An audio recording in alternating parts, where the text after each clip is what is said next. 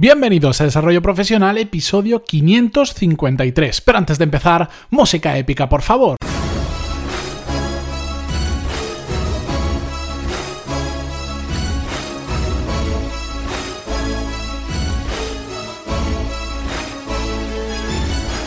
Muy buenos días a todos y bienvenidos a Desarrollo Profesional, el podcast donde hablamos sobre todas las técnicas, habilidades, estrategias y trucos necesarios para mejorar cada día en nuestro trabajo. El otro día estaba viendo un vídeo, bueno, de hecho lo veía, lo veía en el gimnasio mientras hacía un ejercicio súper rutinario y monótono, y mm, me llamó mucho la atención porque era el, típico vídeo que dice una frase que cada vez que le escucho algo se retuerce en mí, que dice Dedícale a lo que quieras 10.000 horas y serás un experto.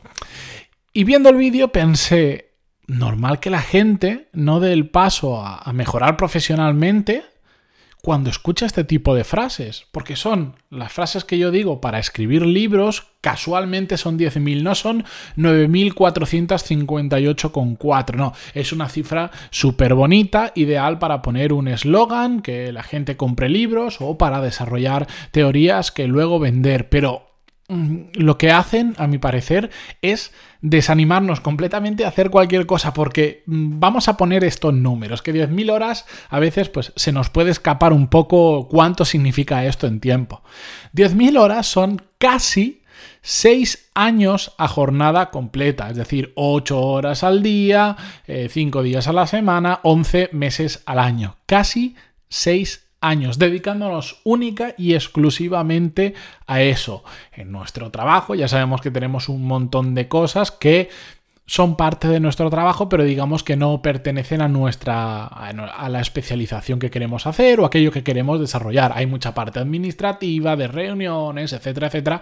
Por lo tanto, imaginaros que quitáis todo eso y en lo que queráis mejorar, en el campo en el que estéis, en lo que sea, como técnicos o como cualquier cosa, casi seis años solo dedicándole a eso para convertirte en lo que esta gente denomina ser un experto en una materia. Imaginaros que por lo que sea en vuestro trabajo el conocimiento de las hojas de cálculo, Excel, etcétera, es muy importante. Seis años trabajando solo delante del ordenador con hojas de cálculo. Nada más. No vale ni tomar el café. ¿eh? Ocho horas al día durante seis años. Así. Eh, es una auténtica locura y es normal que la gente se, desanime. Y todo esto viene porque este tipo de frases son muy genéricas y a genéricas que son realmente valen para poco, porque lo realmente importante es conocer en qué área nos queremos especializar, si ese es el caso. Hay áreas mucho más fáciles que otras. Vamos a poner un ejemplo muy tonto cuando queremos estudiar un idioma, nosotros por ejemplo que somos castellano parlantes, si queremos aprender italiano, como me pasó a mí porque estuve de Erasmus, es facilísimo. Dentro de lo que. Dentro que el italiano no es un idioma sencillo, pero como compartimos la raíz, como tienen expresiones similares, palabras, es bastante fácil aprender italiano. En cambio, aprender árabe, que no tiene nada que ver, hasta la forma de pronunciar es radicalmente diferente. Tienen letras que nosotros no tenemos, ni sabemos escribir, alfabeto diferente, ni sabemos pronunciar. Es muchísimo más complicado. ¿Significa que necesitamos las 10.000 horas en cada uno de los idiomas para controlarlo realmente? No, probablemente en el italiano vamos a necesitar una muy, muy, muy, muy pocas horas en comparación con aprender árabe. Y este es un ejemplo muy tonto, pero eso pasa exactamente con cualquier otra. Eh, dentro de los lenguajes de programación, yo que tengo bastantes amigos que son desarrolladores, bueno, pues hay lenguajes muy fáciles y lenguajes que son extremadamente complejos. Por lo tanto, de nuevo, esa regla de las 10.000 horas es muy relativa, es excesivamente genérico. Pero esto que mm, yo me imagino que todos más o menos os dais cuenta, que, ya, ya hemos hablado más de una vez de este tipo de teorías que sirven más para vender libros y metodologías que para llevarlas a la práctica, mm, lo que tiene que hacernos pensar es, ¿realmente es necesario convertirnos en los mejores, en ser los super expertos del campo en el que estamos tratando? Porque es de lo que te insta este tipo de, de teorías. No. Yo creo, y bajo mi opinión, la respuesta es que no.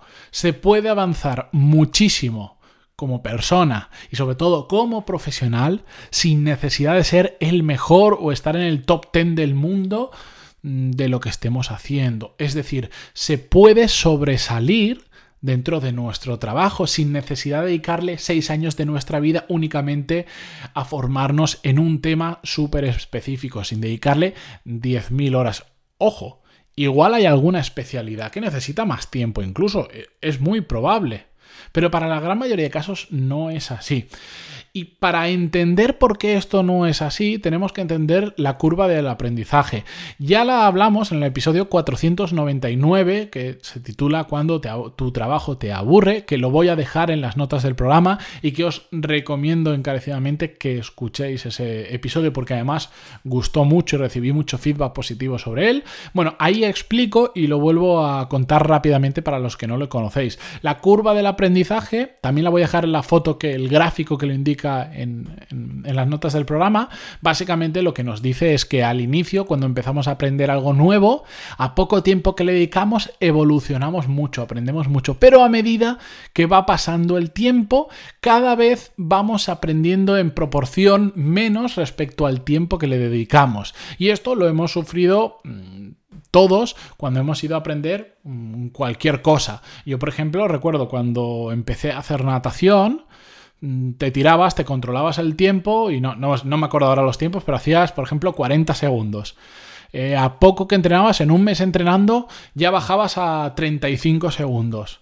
Pero para bajar otro segundo más, ya no cinco, otro segundo, igual necesitabas dos meses de entrenamiento. Y así sucesivamente. Y de hecho, te flipas porque en algún momento te ves que no estás tan lejos de la gente que se dedica a la competición. Y dices, ¿cómo puede ser si tampoco, no, no soy ni profesional, ni entreno ni una vigésima parte de lo que entrena esta gente? Bueno, pues porque cada vez se va haciendo más y más y más complicado. Le tenemos que dedicar mucho tiempo para evolucionar un poquito. Y ese es el problema de la curva del aprendizaje. De hecho, pensando sobre este tema, em, creo que ese dibujo de la curva de aprendizaje, que es el típico que podéis ver en muchos sitios, es una buena forma de explicarlo, pero también me parece que es una forma bastante simplificada de explicarlo porque hay un factor que no se ha hablado, o yo por lo menos no había escuchado nunca y que el otro día pensando me di cuenta, que es el de la dificultad.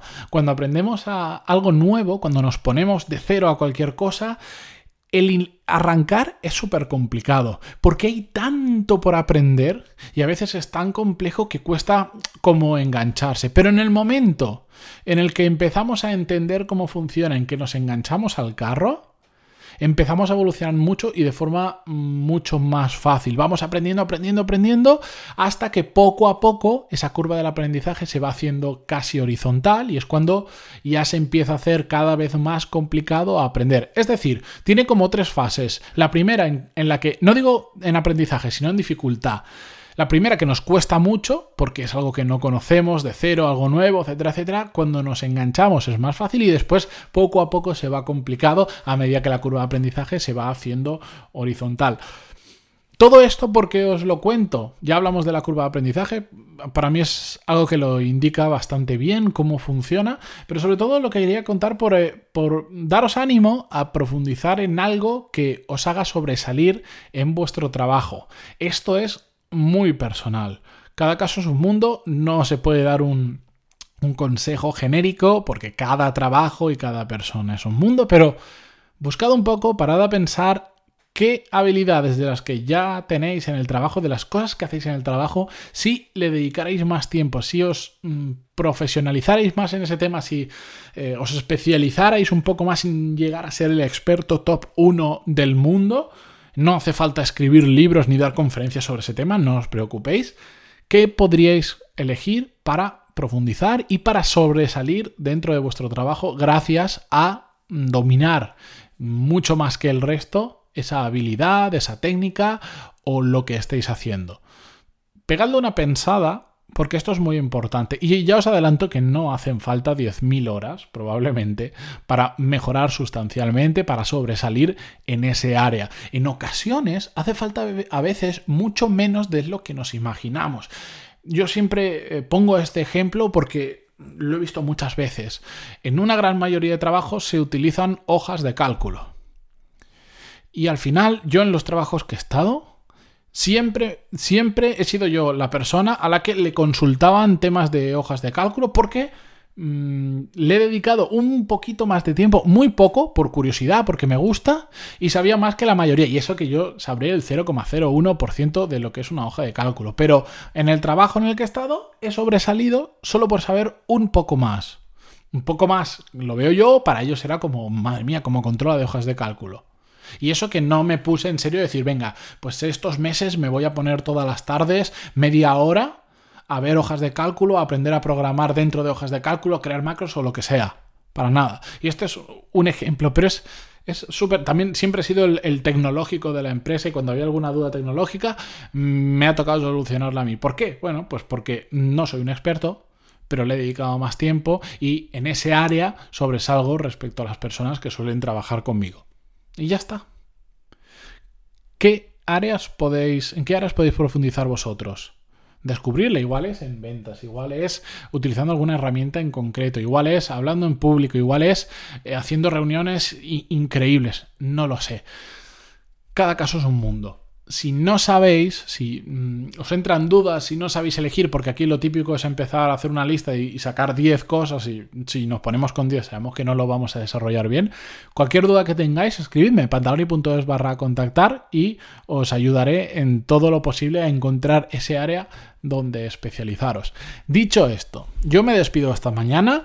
Mm, recordar, no hace falta que dejemos seis años de nuestra vida para especializarnos en nada. Lo que tenemos que encontrar es dónde sobresalir y dedicarle un poco de tiempo, pero mm, tiempo de verdad sobre todo tiempo de calidad, de lo que hablaremos más adelante en algún otro episodio.